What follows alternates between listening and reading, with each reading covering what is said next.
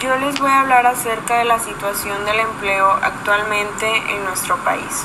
Bueno, más de 12 millones de mexicanos han perdido su empleo a raíz de la crisis derivada por la pandemia, que viene siendo el COVID-19.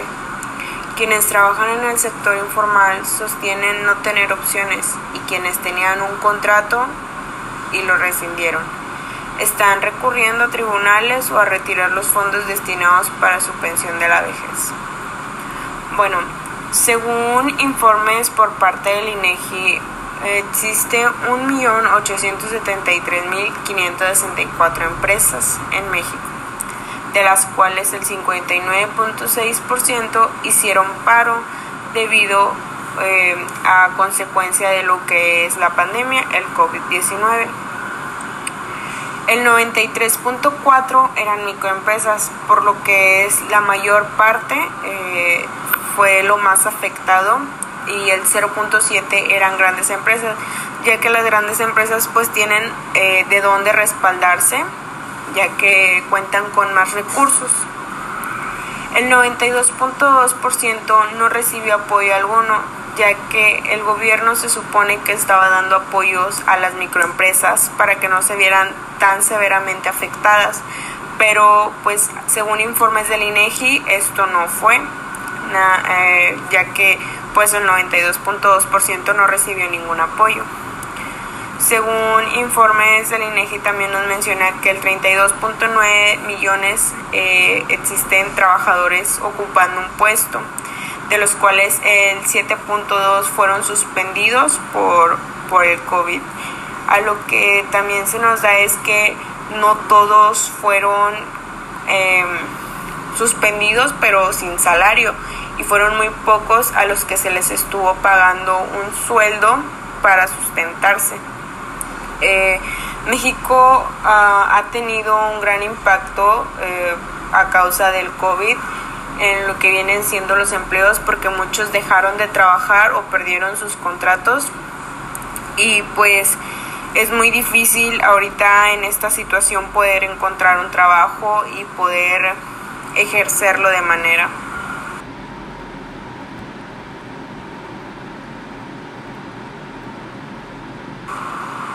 México busca atraer inversión extranjera ante propagación de coronavirus, es decir, nuestro país, ante la situación que estamos enfrentando mundialmente, ve una oportunidad para poder reactivar su economía. El jefe de la oficina de la Presidencia de la República, Alfonso Romo Garza, aseguró que México tiene una base manufacturera fuerte. Es por eso que la Secretaría de Economía está en la búsqueda de empresas que tengan problemas para abastecerse. En este caso sería China, y también que ellas puedan utilizar la capacidad nacional. El gobierno mexicano informó que es posible aprovechar la situación mundial derivada, derivada por la pandemia de coronavirus, como ya mencionaba en un principio, y así poder atraer inversión extranjera tras las dificultades que presenta Asia y principalmente China para abastecer en el mercado internacional.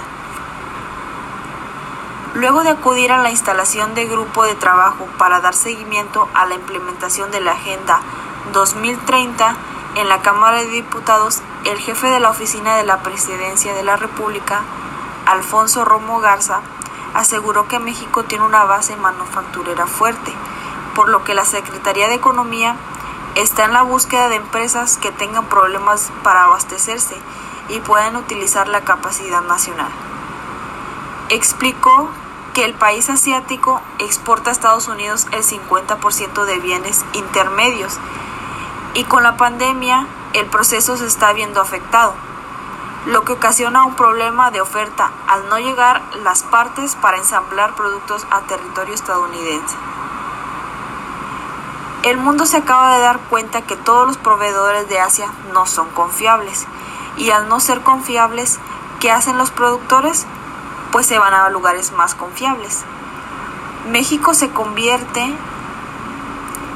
en potencia manufacturera, como dijo Alfonso Romo.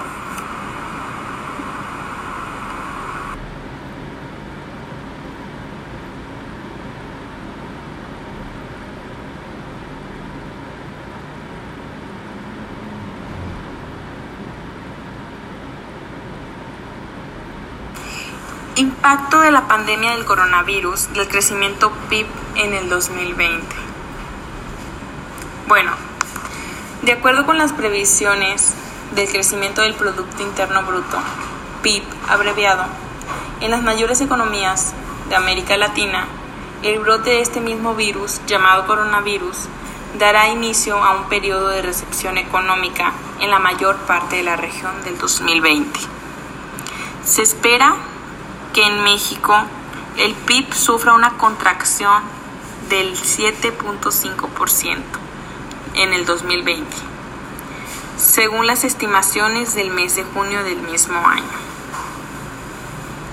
El impacto de la pandemia del crecimiento en México sería del 2021 será hasta el 3%. 2020 es del 7.5%, año en curso. 2019 fue 0.3%. Por otra parte, la economía brasileña puede sufrir una de las peores recepciones económicas en la región, con una contracción del PIB del 8%, prevista para el año 2020. Sin embargo, los pronósticos que se han dado a conocer son más optimistas para el año entrante, 2021, año en el que se espera que los países latinoamericanos retomen el camino del crecimiento con una tasa anual hasta el 7%, cual con el que se puede mejorar el crecimiento del PIB y una mejor economía nos dará. Esto quiere decir, no subirá tanto, pero nos, nos recuperaremos.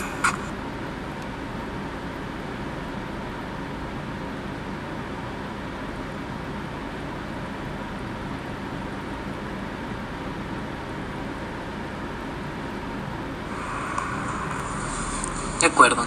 Como hemos visto anteriormente, la situación de México gracias a la pandemia es muy grave. Ah, si nos ponemos a hablar en relación al empleo, sabemos que más del 50% de las empresas de México tuvieron que cerrar o hacer paro laboral, lo que han dejado sin empleo a gran parte del país. Y como era de esperarse, las más afectadas son las microempresas. Lo que nos afecta es que la mayor generación de empleo del país son las microempresas las cuales no recibieron ayuda por parte del gobierno, aunque se había dicho en un principio que así sería. Y la manera en que México está buscando el,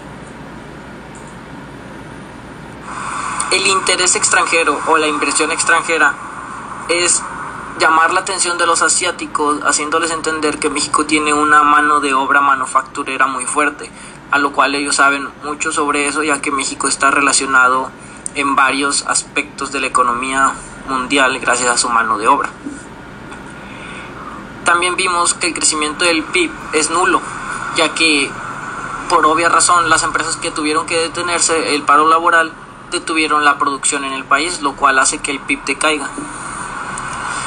Buscando cómo se podría solucionar esta pandemia o más bien cómo México podría salir de ella, se han encontrado o más bien se han dado puntos de vista de personas inteligentes, economistas, personas que saben de cómo se mueve el dinero en México, han aportado una idea diciendo que respetan que el presidente no quiera buscar el beneficio de poder, de poder pedir prestado a otros países, lo cual de nuestra parte parece correcto y al parecer de los economistas también. Pero ellos sugieren que el dinero que se está utilizando en otras ramas, como por ejemplo el tren Maya o el aeropuerto nuevo que se está haciendo, son proyectos que no se necesitan o que incluso no se, no se recuperará la inversión que se ha hecho en ellos en décadas lo cual no nos ayuda en nada a el 2020. Ellos proponen que estos proyectos se detengan y se utilice ese dinero para hacer un plan que reactive la economía de México en 2021. A lo cual estaremos pendientes a ver lo que sucede y seguir con nuestra investigación un poco más adelante.